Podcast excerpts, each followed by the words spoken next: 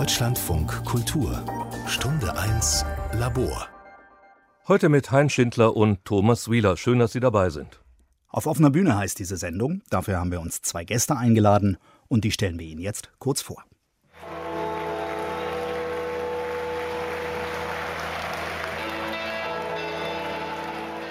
Wenn man sein halbes Fußballleben in einem Verein, so wie St. Pauli, verlebt hat, dann kann man da nicht einfach drüber wegschauen. Alle Fälle ist es besser als in Sachsen. In Babelsberg 14482. Babelsberg möchte ja sich gerne mit, mit, mit St. Pauli vergleichen. Hier ist es noch ein bisschen extremer. Hier fällt das mehr auf, weil nicht so viele Zuschauer ins Stadion fließen wie beim FC St. Pauli. Ich habe Afrika kennengelernt. Es ist ein schönes Land. Man kann, wenn man drauf eingeht und wenn man äh, eine andere Kultur auch kennenlernt, kann man dort auch sehr schön leben. Natürlich ist es ganz was anderes. Man muss sich darauf einstellen. Stille legt sich erstickend auf das Land. Die Republik wirft sich in Falten. Man weiß bei mir nicht, was kommt. Unsere Masken sitzen perfekt. Ein Volk verhält sich korrekt. Dann habe ich nicht gemacht Homeoffice, sondern Home Cabaret. Die Familie saß am Tisch, ich bin aufgetreten und habe gesagt, herzlich willkommen, I love to entertain you. Ich entwickle meine Programme. Also ich arbeite immer. Ich schreibe immer Lieder, arbeite immer an Texten. Ich arbeite sehr viel auf der Bühne. Annalena Baerbock, die setzt sich in das ARD Sommerinterview und sagt, Kongo? Wieso Kongo? Ach Kongo, da wird doch Kobold angebaut, oder? Kobold, oder wie heißt, das ist doch Kobold. Was wir brauchen für die äh, sauberen Autos. Kobold? Politisches Kabarett gibt es immer, wird es immer geben und es wird nie so erfolgreich sein wie Comedy. Kabarett braucht ein intelligentes Publikum, ein interessiertes Publikum und auch das wird es immer geben. Der Kabarettist Andreas Rebers und der ehemalige Fußballprofi bzw. Trainer Dietmar Demuth. Beide sind jetzt bei uns im Studio. Herzlich willkommen. Schönen guten Tag. Tag. Nun haben wir es kurz nach Mitternacht, meine Herren. Sind Sie ein Nachtmensch, Herr Rebers?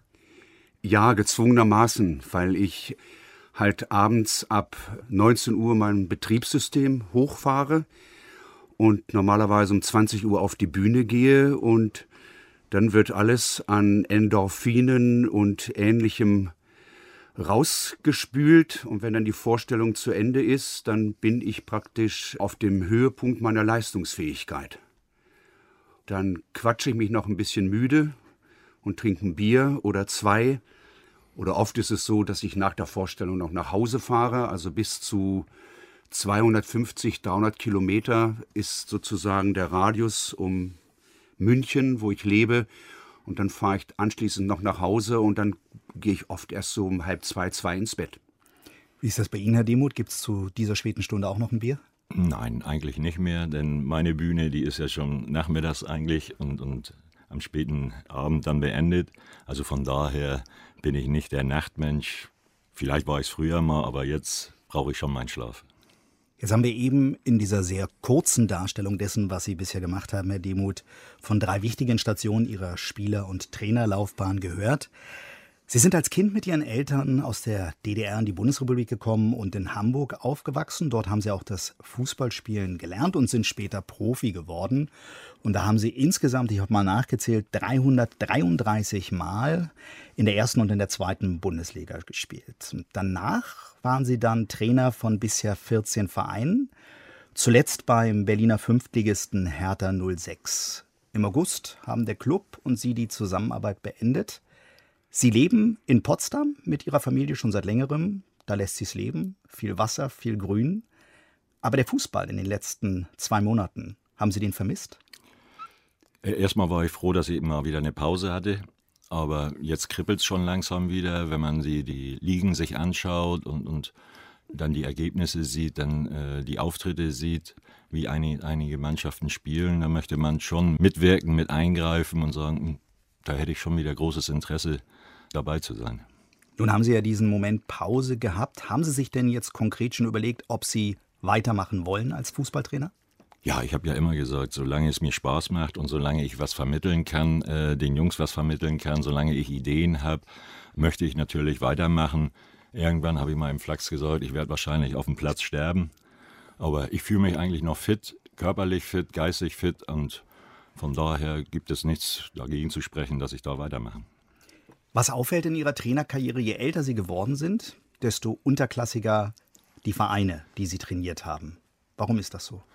Ja, der, der Jugendtrend ist natürlich, äh, hat Einhalt geboten äh, in den Ligen, gerade in den oberen Ligen, wenn man sieht, wie, wie Nagelsmann und die ganzen Namen, die sind alle jung, die sind fast jünger noch als die Spieler. Da ist nicht mehr viel Platz für ältere Trainer. Also von daher geht man natürlich dann immer eine Etage tiefer. Das ist bei den Spielern so. Wenn kein Angebot mehr da ist, dann guckt man halt eine Etage tiefer oder guckt ins Ausland, um, um wieder aktiv dabei zu sein. Andreas Rebers, Sie sind einer der bekannten, bekanntesten Kabarettisten des Landes.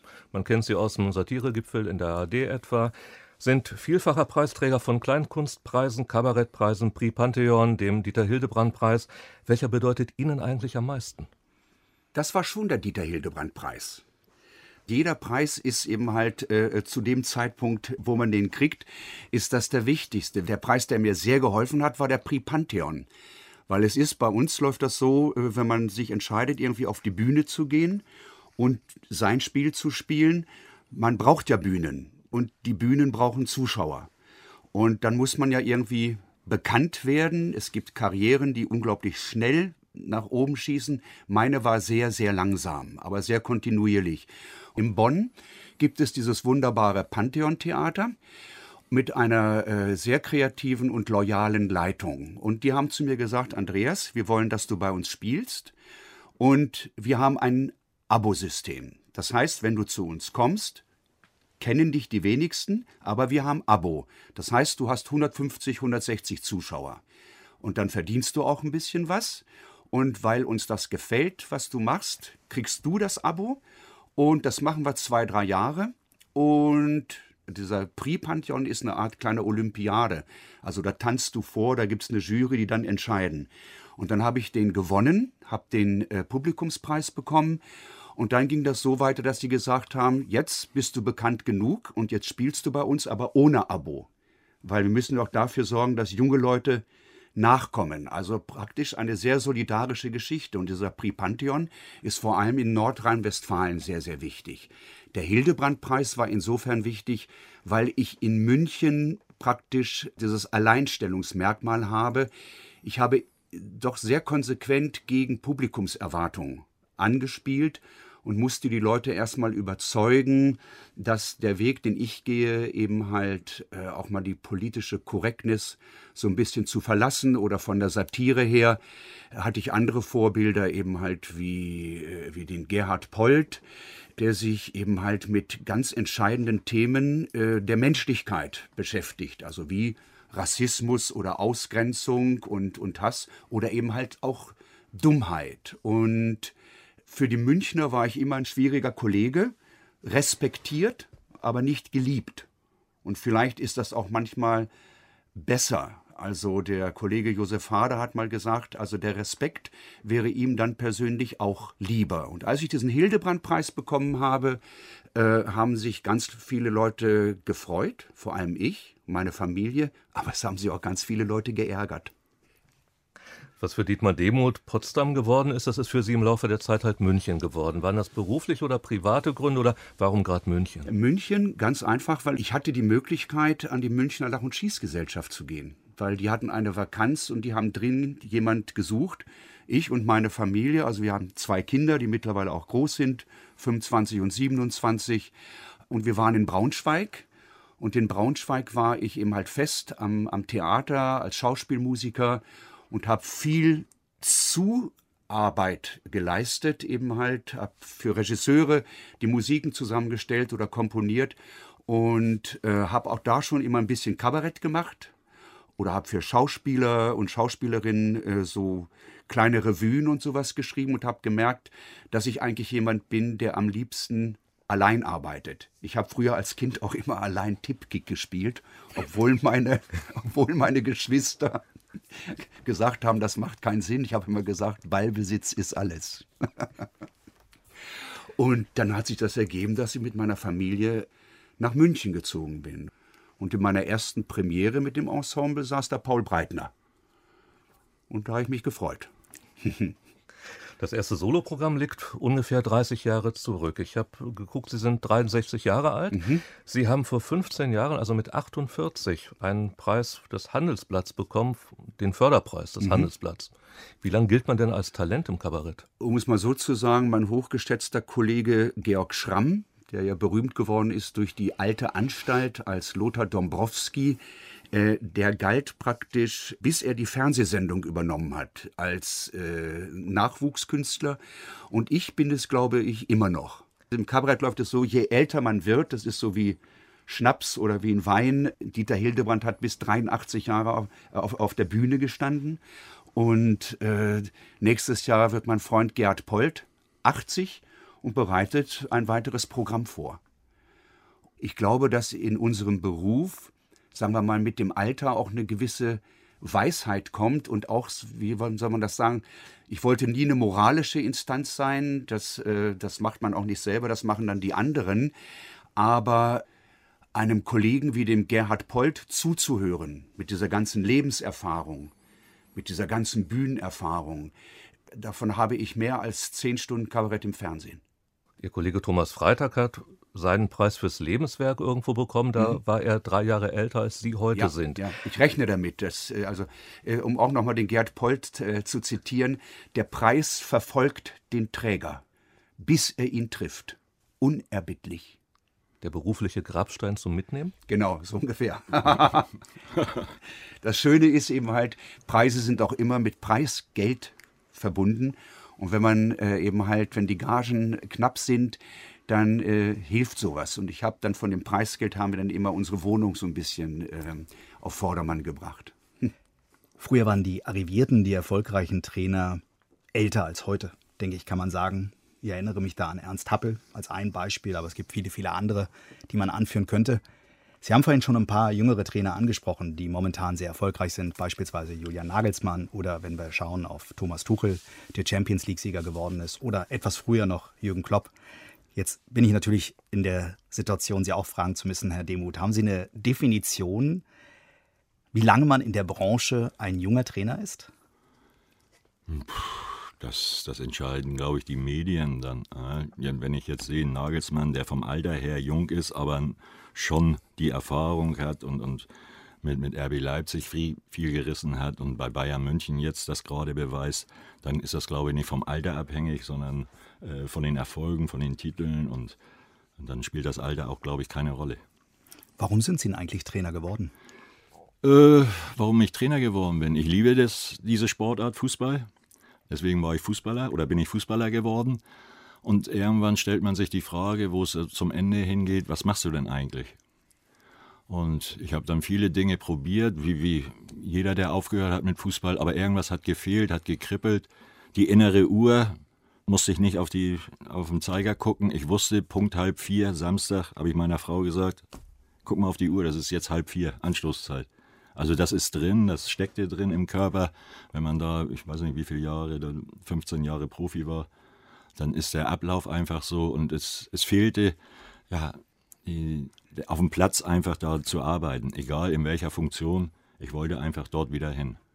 Und dann gab es die Möglichkeit und äh, beim FC St. Pauli im Jugendbereich oder in, in, der U23 da Fuß zu fassen und das habe ich wahrgenommen und habe gemerkt, ich kann auch was vermitteln, den Jungen auch was vermitteln, was ja auch wichtig ist, äh, dass man ankommt, dass man auch das, was die Ideen, die man hat, auch die, die dann umsetzen auf dem Platz, auch dementsprechend so zu trainieren. Es hat Spaß gebracht und so bin ich dann in dem Trainerjob geblieben.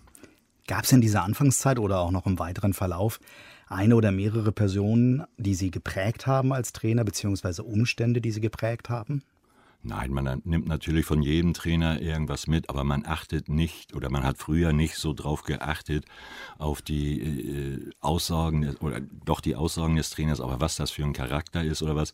Der hat gesagt, lauft links rum, dann sind wir links rumgelaufen, lauft rechts rum oder lauft geradeaus. Heutzutage wird alles hinterfragt von den Spielern. Warum, weshalb müssen wir so trainieren? Wieso trainieren wir so und nicht so? Äh, das ist schon ein bisschen anstrengender geworden. Äh, am Theater ist das genauso. Ja. also von daher, wir, wir haben einfach ja, den Respekt gehabt gegenüber dem Trainer Und was der gesagt hat, das war Gesetz und so haben wir es gemacht. Was hat Sie angetrieben bzw. motiviert Sie noch, sich immer wieder auf diese offene Bühne zu begeben? Ja, die offene Bühne braucht man nicht mehr. Ich habe immer gesagt, meinen dicken Schädel, den, den hat man oft genug in den Zeitungen gesehen. Das brauche ich nicht mehr. Ich brauche auch nicht mehr dieses Rampenlicht.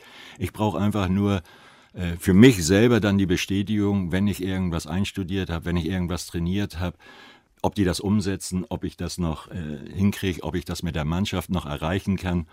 Und solche jungen 18-, 19-Jährigen, die halten natürlich einen auch jung und auf Trab. Also von daher ist das Motivation, wenn man das sieht, wie sie da arbeiten, wie man angekommen ist mit der Mannschaft. Das macht einfach Spaß. Wie waren das zuletzt bei Hertha 06? Ich habe ja mal beim Training zugeschaut. Ja, am Anfang, es war eine schwierige Situation. Das kann man auch nicht vergleichen mit irgendwelchen anderen Vereinen. Da gibt es einen sogenannten Alleinherrscher. Das ist dann immer problematisch. Es ist ein türkischer Präsident, der mit, mit, mit sehr viel Herzblut dabei ist, aber auch sehr viel Temperament und sehr viel Schwankungen dann auch dabei ist. Da fehlt ein bisschen die Kontinuität und das hat es sehr schwierig gemacht und von daher war es, glaube ich, besser, wenn man sich dann trennt. Sie hatten die große Bühne halt am Millantor beim FC St. Pauli, waren als Spieler aber auch in Leverkusen und Offenbach als Trainer auch unterwegs zwischen Braunschweig und Chemnitz, Babelsberg natürlich. Sind Sie generell ein neugieriger Mensch, der sich gern auf Neues einlässt? Ich glaube, in diesem Beruf, das ist, glaube ich, wie beim wie auf der Bühne, da läuft man seinem Job hinterher. Man kann nicht aussuchen und sagen, oh, jetzt habe ich aber Lust, mal in München zu trainieren oder ich habe mal Lust, im, im, im Pott zu trainieren, sondern da muss man darauf warten, dass Angebote kommen und da muss man halt sondieren und sagen, das passt oder das passt nicht. Und von daher kann man sich das nicht aussuchen, die Stadt oder irgendwas. Fällt es Ihnen denn schwer, sich irgendwo niederzulassen? Oder sagt man, nein, ich bin Trainer, ich sorge hier für die Ergebnisse, alles andere regelt irgendwer Nettes im Verein? Nein, also ich muss nicht unbedingt äh, irgendwo meinen Wunsch, meine Wunschstadt haben. man muss sich dem anpassen, wo es ist. Ich glaube, Wolfsburg äh, ist nicht gerade das Prickelndste, wenn man, wenn man abends ausgehen möchte oder was, obwohl sich das jetzt, ich war letztens da, gewandelt hat. Oder Braunschweig oder wenn man in der, im Wald ist, da in Kaiserslautern, da ist natürlich nicht viel. Aber man ist nicht da wegen der Kultur oder wegen der schönen Aussicht, sondern man muss seinen Job machen da im Fußballbereich. Und, und wenn man da drauf geht und da hat man genug Zeit, dann sich da zu verwirklichen. Sie haben sich nun auch ein Jahr in Ghana verwirklicht, haben dort einen Job angetreten. Laufen Eingliederungsprozesse oder wie immer man das nennen will, da anders als hierzulande? Äh, oder ist das einfach nur unsere naive Vorstellung? Nein, die Uhren ticken natürlich dort ein bisschen anders, das ist klar, da muss man sich drauf einstellen. Ich bin natürlich auch ein bisschen naiv rübergeflogen, äh, unter anderen Voraussetzungen. Ich sollte eigentlich Nationaltrainer werden dort in Ghana, aber auf dem Flug dorthin haben sie dann einen anderen verpflichtet. Das geht da mal ganz schnell, weil der wahrscheinlich die Hälfte von seinem Gehalt dann abgegeben hat. Das ist halt so dort. Da muss man wissen, ja, dass da doch einige Funktionäre mit die Hand aufhalten. Mit den Spielern hatte ich überhaupt keine Probleme. Also das sind Top-Fußballer dort, das hat Spaß gebracht. Äh, die haben gehört, da war Disziplin, da war alles da. Äh, wie gesagt, nur mit den Funktionären, Verband und da hat man so seine Probleme. Und mit, natürlich auch mit der Pünktlichkeit und mit der Disziplin allgemein. Privat war es dafür desto erfolgreicher. Privat war es erfolgreicher. Ich habe dort meine zweite Frau kennengelernt, die jetzt hier seit 15 Jahren, 16 Jahren hier mit in Deutschland ist. Haben wir auch zwei Kinder. Also von daher hat sich das zumindest schon mal gelohnt. Spielen die Fußball? Äh, es ist ein Mädchen, die spielt kein Fußball, aber mein Sohn, der ist jetzt zehn Jahre alt, also hält einen auch noch jung, der ist jetzt auch wieder in den Verein eingetreten. Der hat schon, ich sag mal, von den drei Jungs, ich habe ja noch welche aus der ersten Ehe, der hat das größte Talent. Ich hoffe, dass der weiterhin so viel Spaß hat. Jetzt hat er ein bisschen Probleme, er hat auch Volleyball erkannt, das macht er auch gerne. Jetzt ist er so zwiespaltig. Spiele ich Volleyball, spiele ich Fußball? Ach, ich mache beides. Also den sehe ich am Nachmittag sehe ich ihn überhaupt nicht mehr. Ich bin mein halbes Leben Paddler und äh, bin in Augsburg im Verein und habe da viel trainiert, bin auch sehr ehrgeizig gefahren und beide Kinder äh, haben auch paddeln gelernt. Und die Tochter, mit der war ich auch so äh, in Österreich bei so äh, Schulungen, Wildwasserwochen. Und die konnte, äh, hat ein unheimliches Talent gehabt, ganz großes Bewegungstalent. Und dann hat die innerhalb von einem Nachmittag die Eskimo-Rolle gelernt, auf beiden Seiten, mit einer ganz großen Leichtigkeit. Und dann hat äh, der Kumpel von mir, der diesen Kurs gemacht hat, gesagt, die ist super, die ist super, die rollt so toll, jetzt geht es los. Dann, wenn man dann eben halt in die Strömung geht und nicht immer aussteigen muss, dann wird es interessant. Und da sagt mir dieses liebe Mädchen am Abend, ach Papa, übrigens, ich wollte dir sagen, das ist nichts für mich. Gut, das ist, äh, Sie müssen selber finden, Ja. äh, was für Sie Spaß macht, was für Sie das Beste ist. Ja. Und ich drücke da auch nicht, der soll auch nicht, äh, das habe ich bei meinen Jungs auch Ja. gemacht, nicht dahinter stehen und du wirst jetzt und machst unbedingt. Nee, das müssen Sie von alleine, vom Herzen aus. Und wie gesagt, der Kleine hier, der ist mit Herz dabei. Aber hat natürlich jetzt auch, aber ist auch Ball, Volleyball auch mitentdeckt, Mhm. spielt er auch mit Herzblut. Und da sieht man, und das ist eine schöne Sache, dass sie sich einfach auch so bewegen. Ja, ja, und das ist das Wichtige, dass man das zulassen kann, dass diese Herzblut ist. Das ist das A und O, finde ich auch. Ja, das Zwänge dahinter, dann, dann wird es sowieso nichts. Und wenn, ich sage das jetzt mal so, äh, ich habe ja viel so mit, mit Klang und mit sprechenden Menschen zu tun. Sie könnten gut äh, Hörbücher machen übrigens. Äußerst angenehme, tolle Stimme. Also, Das hat man mir schon oft Ja. gesagt, ne? mit den Slang, mit den Hamburger Slang ein bisschen drin. Ja. Ja. Meine Frau findet die äh, Ansprache, wenn ich ein bisschen lauter bin, nicht so toll. Okay. Ja, die hört sich dann sehr, sehr aggressiv an. Ja. aber ich habe es schon gehört, so die, die, die raue Stimme, ja, das mögen viele. ja, nee, ist angenehm. Wenn wir gerade so ein bisschen drüber gesprochen haben, dass ja die Spieler eigentlich gefühlt auch immer jünger werden in Relation jetzt zu Ihnen. Für die Leute draußen sind Sie der ehemalige Bundesligaspieler und Trainer, der verpflichtet wird. Für die Spieler vielleicht ein Typ, über den erzählt wird, der hat da früher mal gespielt und gar nicht mal so schlecht. Diese Jahre zu überbrücken zwischen Ihnen selbst und den Spielern, ist das vielleicht die größte Herausforderung? Glaube ich nicht. Äh, natürlich muss man gegenübertreten mit Respekt. Das erwarte ich auch von meinen Spielern. Ich erwarte das auch von mir selber. Ja, und, und das hilft einem natürlich, dass man irgendwo ein bisschen höher gespielt hat. Da sagen sie doch, oh, der hat doch ein bisschen was gekonnt. Ja, also von daher kommt es natürlich dann auf die ersten Stunden drauf an, wie man sich dort präsentiert, äh, ob man den, den Klugscheißer macht oder ob man wirklich äh, fundiertes Wissen an den Tag legt. Das ist schon entscheidend, glaube ich. Und dann ist das Alter, spielt das Alter, glaube ich, auch keine Rolle. Das Publikum altert mit bei Ihnen, aber es gibt natürlich auch junge Ja. Leute im Publikum. Wie ist das für Sie, mit jungen Leuten im Publikum umzugehen? Tun Sie sich da eventuell schwerer, je älter Sie jetzt werden? Nee, gar nicht, weil ich habe meinen eigenen Stil entwickelt und ich bin ja auch relativ breit aufgestellt als Musiker. Ich arbeite zum Beispiel auch mit zwei Streichquartetten zusammen, mit denen ich ein bisschen zusammen musiziere oder normalerweise lese ich dann Texte oder erzähle was und dazwischen spielen die. Und das, da haben wir eine CD draus gemacht. Und die ist im WDR in der Liederbestenliste. Und der Kollege von euch, der, der Hans Jakobshagen, der hat dazu geschrieben, wenn man diese CD hört, dann kommen Erinnerungen hoch, 60er Jahre, und äh, ich beschreibe diese Zeit mit den, aus den Augen äh, des Kindes, wie ich beim Schlachten geholfen habe oder wie Weihnachten eben halt diese Kaffeepakete gekommen sind von Edusho und so Kindheitserinnerungen und vor allem, dass bei mir der Zweite Weltkrieg mit am Tisch gesessen hat. Wenn Familienfeiern waren, dann war dem einen fehlte ein Arm, da fehlte ein Bein, da fehlte ein Auge, vielen fehlte die Einsicht, muss man auch sagen. Und das ist so ein Zeitdokument geworden. Und das ist ein älteres Publikum, was kommt. Aber der Redakteur hat auch geschrieben, für jüngere Leute, die so schnell bei der Hand sind äh, und sagen, alter weißer Mann, was ja gerade sehr vogue ist, also dass meine Generation schon dadurch disqualifiziert äh, wird, dass ich irgendwie Jahrgang 58 bin und dass ich für die Klimakatastrophe mitverantwortlich bin, weil ich einen Volkswagenbus mit Dieselmotor fahre. Im WDR haben die dann gesagt, das wäre schön, sich das anzuhören, um einfach äh, mehr zu verstehen über, über uns, wo wir eigentlich herkommen. Und eine Luise Neubauer von Friday for Future, die weiß das nicht, da bin ich ganz sicher.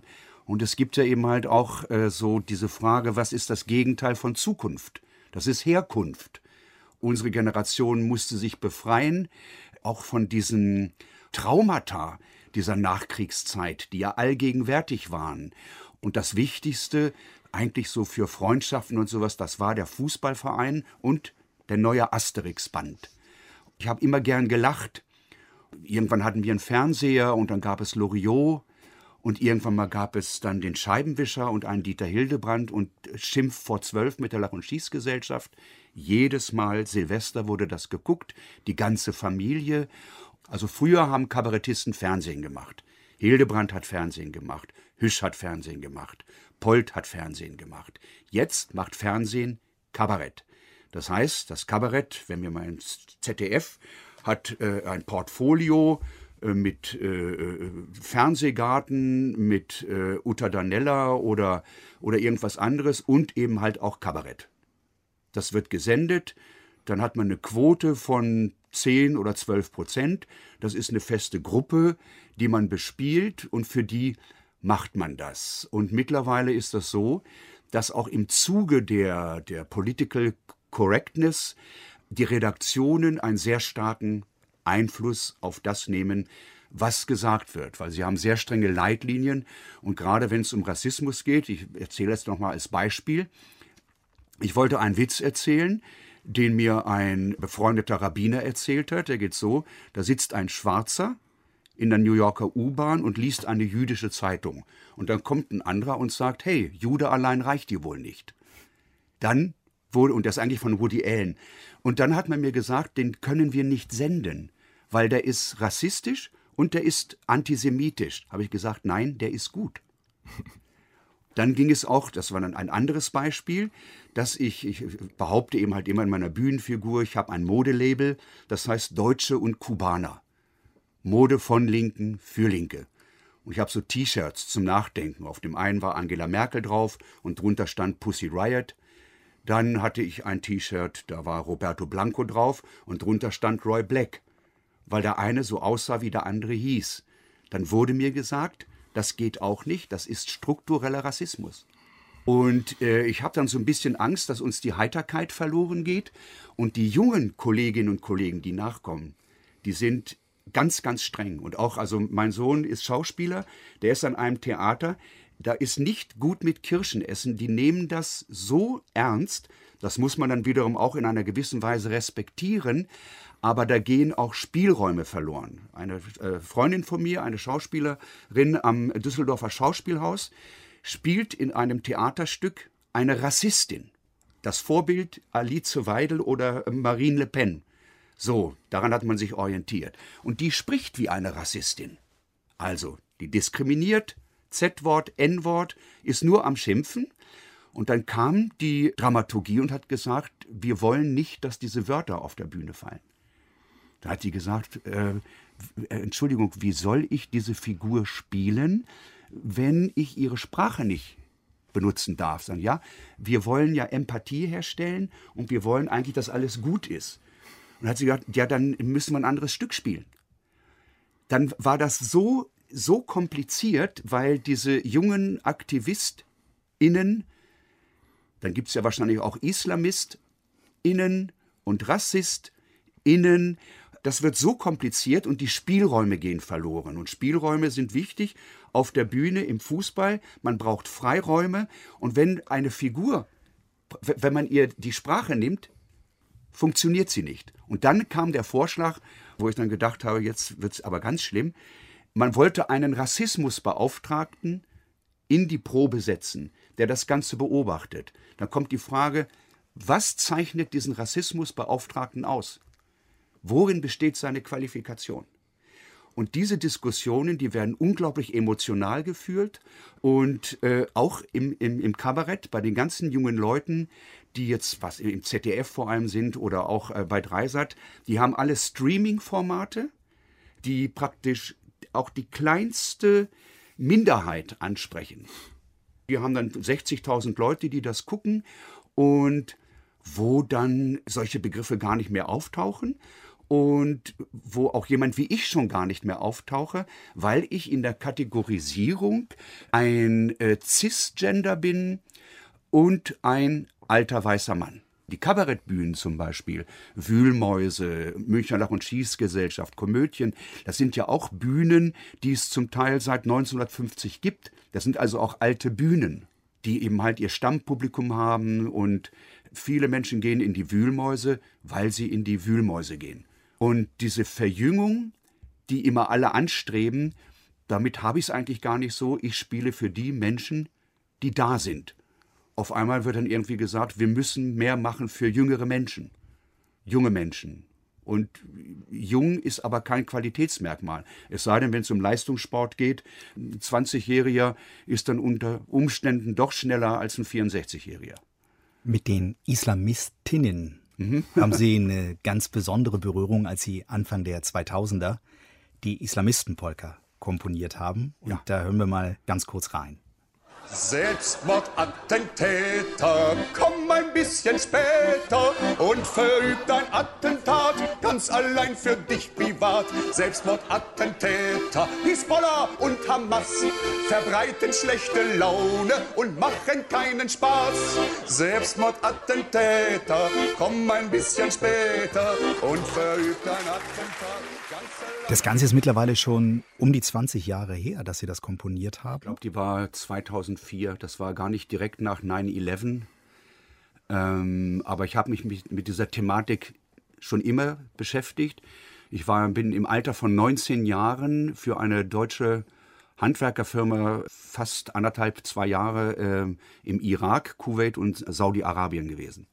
Und habe da einfach mal Lucht auf der Baustelle und habe so ein bisschen im Irak konnte man sich einigermaßen frei bewegen. Das war der Beginn von Saddam Hussein, der in diesem ersten Jahr, wo ich da war, praktisch seine gesamten politischen Gegner liquidiert hat, öffentlich vor laufenden Kameras. Davon haben wir wenig mitgekriegt, aber ich ein bisschen, weil ich eben halt Englisch gelernt in der Schule und ich bin viel für diese Firma unterwegs gewesen, hatte meistens noch einen Übersetzer mit dabei, einen Palästinenser, mit dem, wenn irgendwie Material nicht angekommen ist und wir kamen nicht weiter, dann bist du zum Flughafen gefahren, zum Zoll. Und dann hast du so ein bisschen was mitgekriegt durch die Erzählungen oder manchmal war da irgendwo ein Fernseher, wo du irgendwie so eine kleine Bestialität gesehen hast. Und ähm, in Saudi-Arabien war unsere Baustelle in der Nähe von Mekka. Und wir durften zum Beispiel unser, unser Camp nicht verlassen. Also wir waren praktisch interniert.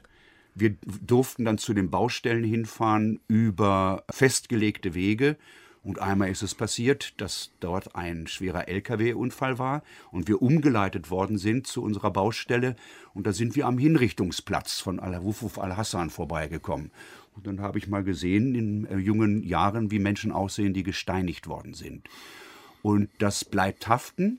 Und dann fragt man sich irgendwann mal im Laufe des Lebens, und ich war immer an äh, Glaubensfragen sehr interessiert. Und Religion oder Glaube war immer wichtig für mich. Also ich bin kein besonders frommer Mensch. Ich betrachte mich mittlerweile als Teilzeitjude, Gelegenheitschrist und Freizeitmoslem.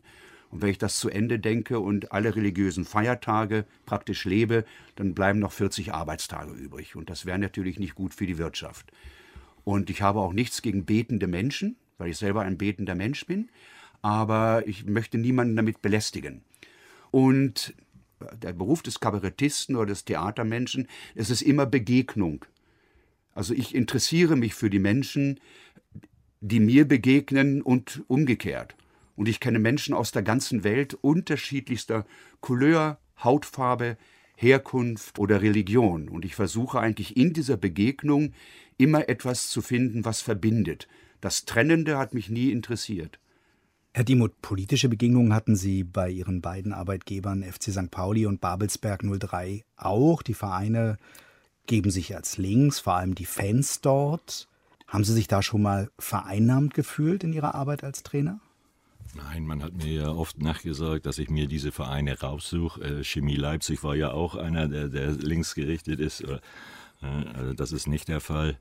Es ist schön, dass Sie sich dafür einsetzen. Man weiß es.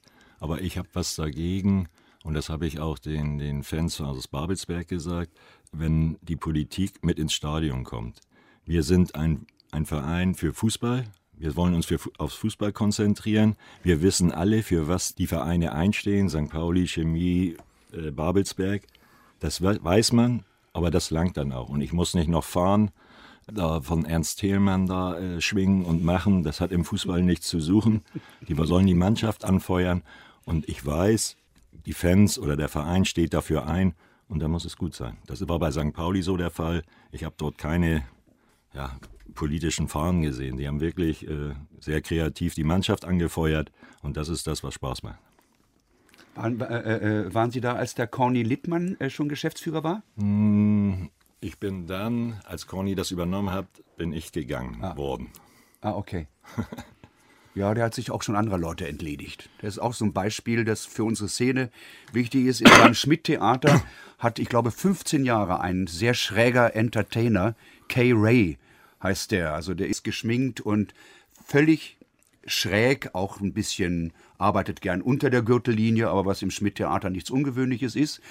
Der hat eine Nummer gespielt in einem Programm und hat den Laden immer voll gehabt, wo es eben halt darum ging, dass so in der, wie man das sagen, äh, dass äh, viele, du, ich fick deine Mutter. Und dann hat der Kay Ray gesagt, die würde sich freuen. Also wenn, wenn diese Jungs gerne meine Mutter ficken wollen, sollen sie kommen. Sie ist über 80, sie würde sich wirklich freuen. Dann fühlten sich aus dem Personal, äh, äh, Kellner, die fühlten sich in, äh, in ihrer Herkunft und in, äh, sie fühlten sich beleidigt, haben sich beschwert und Corny Littmann hat Kay Ray innerhalb von zehn Sekunden entlassen. Raus. Wie nennt man das im Fußball normalerweise? Rote Karte. Gibt es da noch was davor? Eigentlich gelb.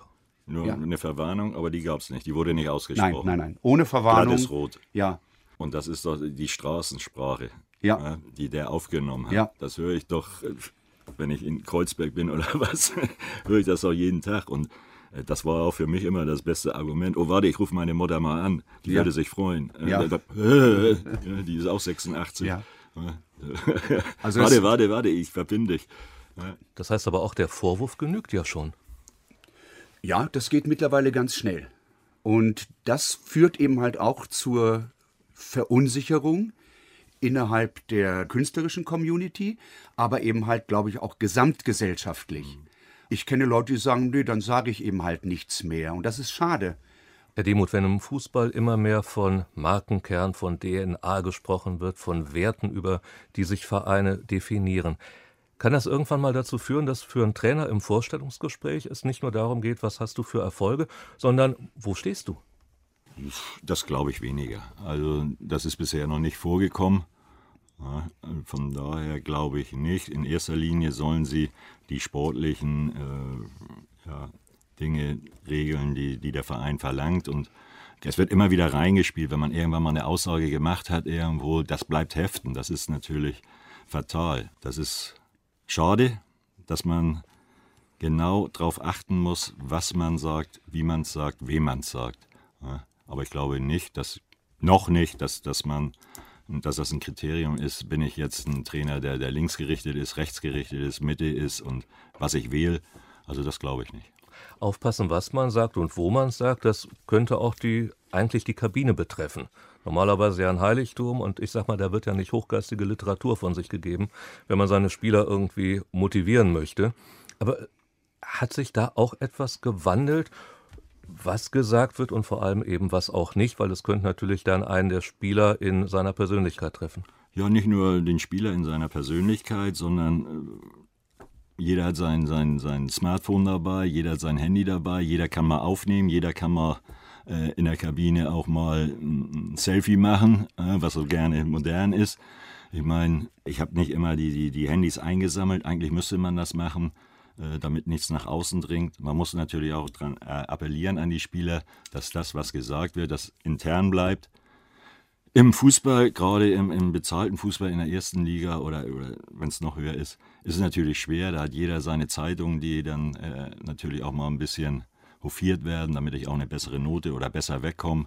Also von daher muss man schon aufpassen. Gerade im bezahlten Fußball habe ich auch das Gefühl, um je mehr Geld es geht, desto mehr wird mir eigentlich eine gewisse Kollegialität der Spieler vorgegaukelt. Am Wochenende miteinander in der Vereinsmannschaft, am Mittwoch gegeneinander beim Länderspiel oder umgekehrt. Wie macht man denn seine Jungs kurz vorm Spiel eigentlich heiß, wenn die dann rausgehen und dann klatschen die erstmal mit dem Gegner ab, mit dem Schiedsrichter ab? Da ist doch jedes Heißmachen eigentlich verpufft. Nein, das glaube ich nicht. Denn äh, in erster Linie ist es ja das Fußballspiel, 90 Minuten oder 120 Minuten, das möchte man gewinnen. Und selbst wenn ich jetzt mit Ihnen rausgehe, wir vier und spielen zwei gegen zwei und kennen uns, dann wollen wir natürlich auch gewinnen und haben uns vorher abgeklatscht. Also das hat damit nichts zu tun. Das sind halt die, die, die Fortschritte oder nicht die Fortschritte. Ich weiß nicht, ob das in die richtige äh, Richtung geht. Geld regiert. Ja, wenn ich sehe, wie viel äh, noch Pokale und noch irgendwas, so wie in England, äh, sechs Pokale und Meisterschaften und, und, und. Ich weiß nicht, wo das, dann spielen sie jeden Tag, glaube ich, damit Geld reinkommt. Irgendwo ist man dann auch gesättigt und, und hat auch gar keine Lust mehr, jedes Spiel zu sehen. In der Motivation der Spieler, kann man da eigentlich noch mit Feindbildern arbeiten?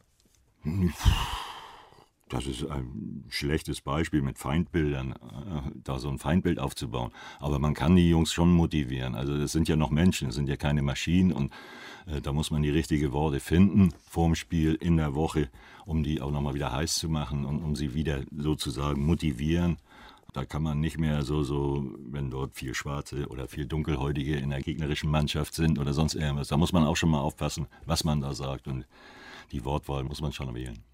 Sie nähen eigentlich in Ihrer Zeit beim Chemnitzer FC, als Sie mit Ihrer Familie dort waren, weil Sie gerade eben das Thema halt auch Rassismus angedeutet haben in dieser Ausführung, Beleidigungen widerfahren gegenüber Ihrer Familie, gegenüber Ihnen selbst? Ja, sie ist ja rübergekommen, da war ich in Braunschweig.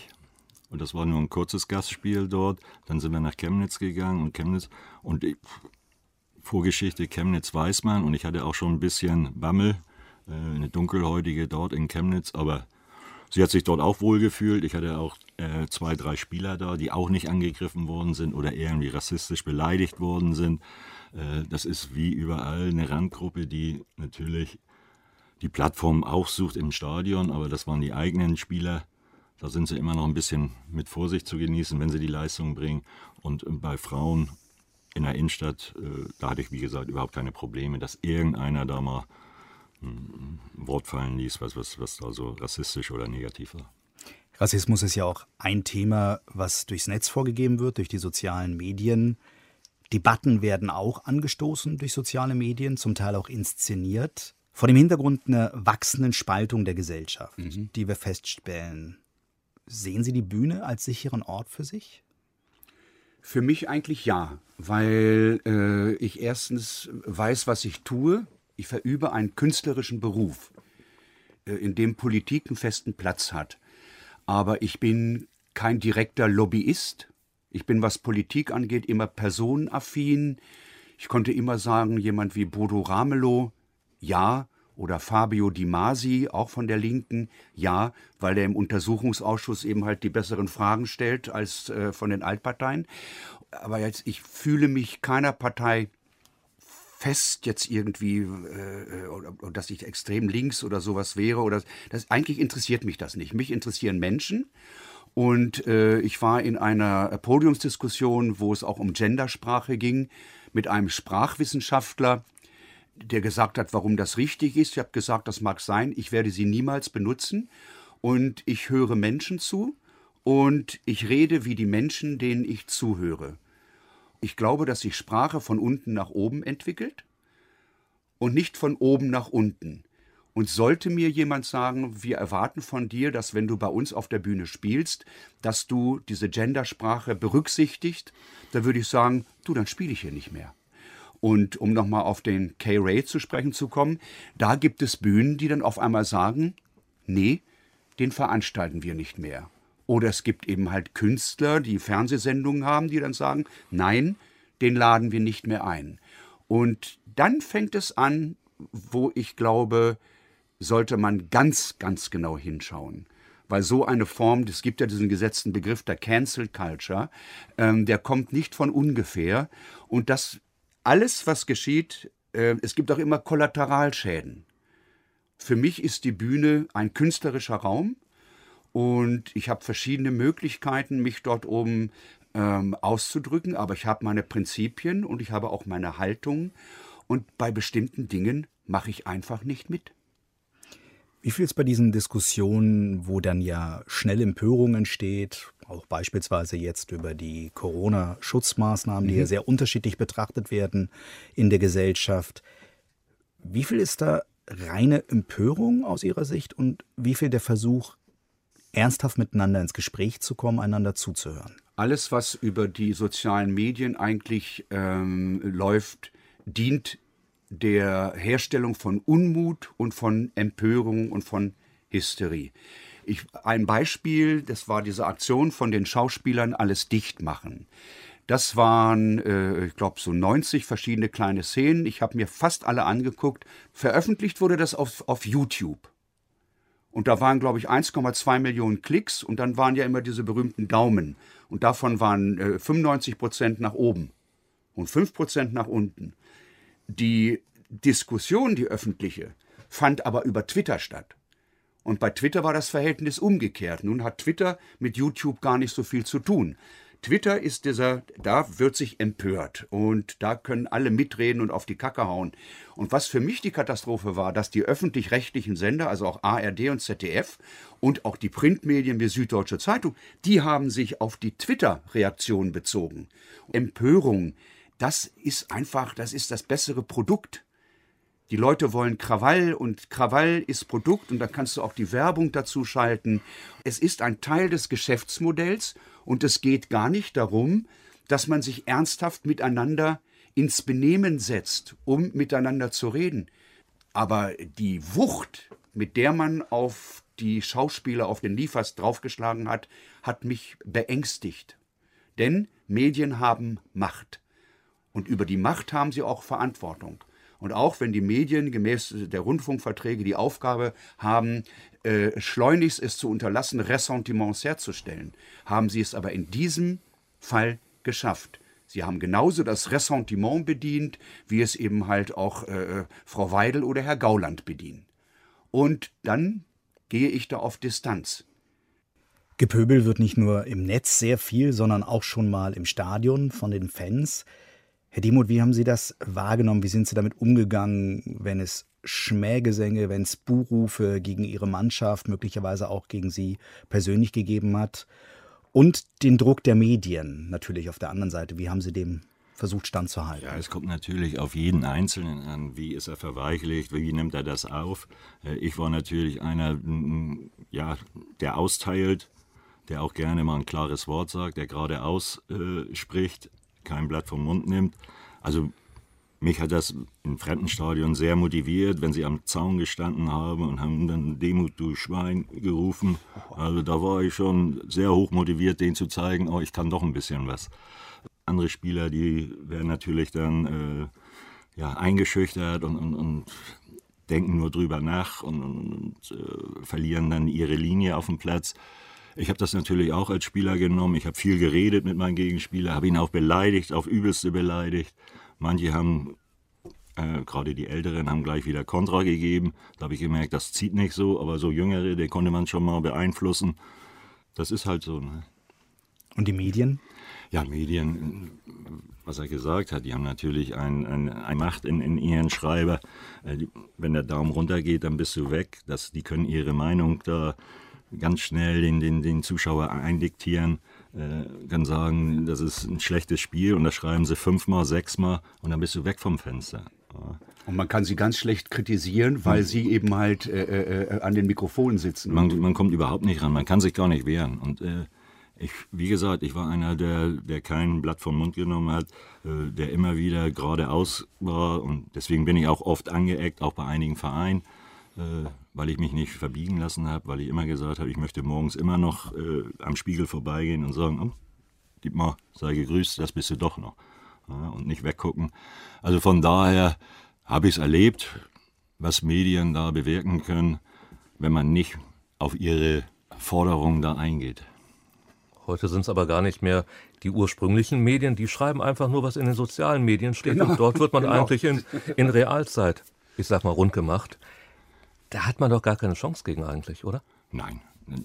Es ist ja alles bildlich festgehalten. Egal, ob ich in der Nase popel oder ob ich eine irgendeine Aussage mache, äh, die ist dokumentiert, die geht durch 20 Sender und dann braucht die, die Zeitung, ich brauche nicht mehr vor Ort sein als Schreiber, ich kann einfach nur am Fernseher meine Story dann schreiben. Ja, und dem gegenüber sind eben dann auch die Vereinsmedien, die in den letzten Jahren dabei gewesen sind, die dann ein 0 zu 4 eben auch mal als höchst unglückliche Niederlage verkaufen und wo der Pressesprecher darauf achtet, dass wirklich in jedem Kanal auch steht, einfach nur Pech gehabt.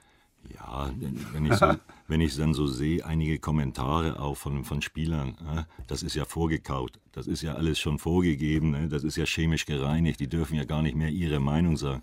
Diese alten Haudegen, so wie, äh, früher so, so ein Effenberg oder ein Basler, oder, äh, die einfach mal Feuer freigegeben haben, das war doch noch Emotionen pur. Das fehlt doch heute. Ja. ja. das fehlt doch heute alles. Ne? Ja, Herr, heute Mario, Herr, Mario, Basler hat mal bei Markus Lanz gesagt, der, der Lanz fragt ihn, äh, äh, was er für Fußball guckt. Er sagt, er guckt gar nicht mehr, weil die Spieler zu viel Zeit beim Friseur verbringen.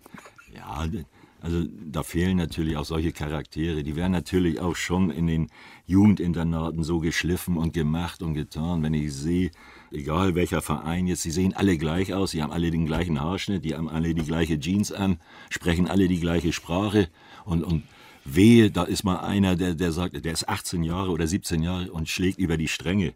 Ja, mit 17 Jahren, da habe ich auch einen Hormonschub, habe ich auch schon, da möchte ich auch mal losgehen. Ja, und wenn ich das nicht äh, verstehen kann, sondern schmeiße sie dann gleich raus, dann weiß ich nicht, was, was eine Jugendinternat sagen.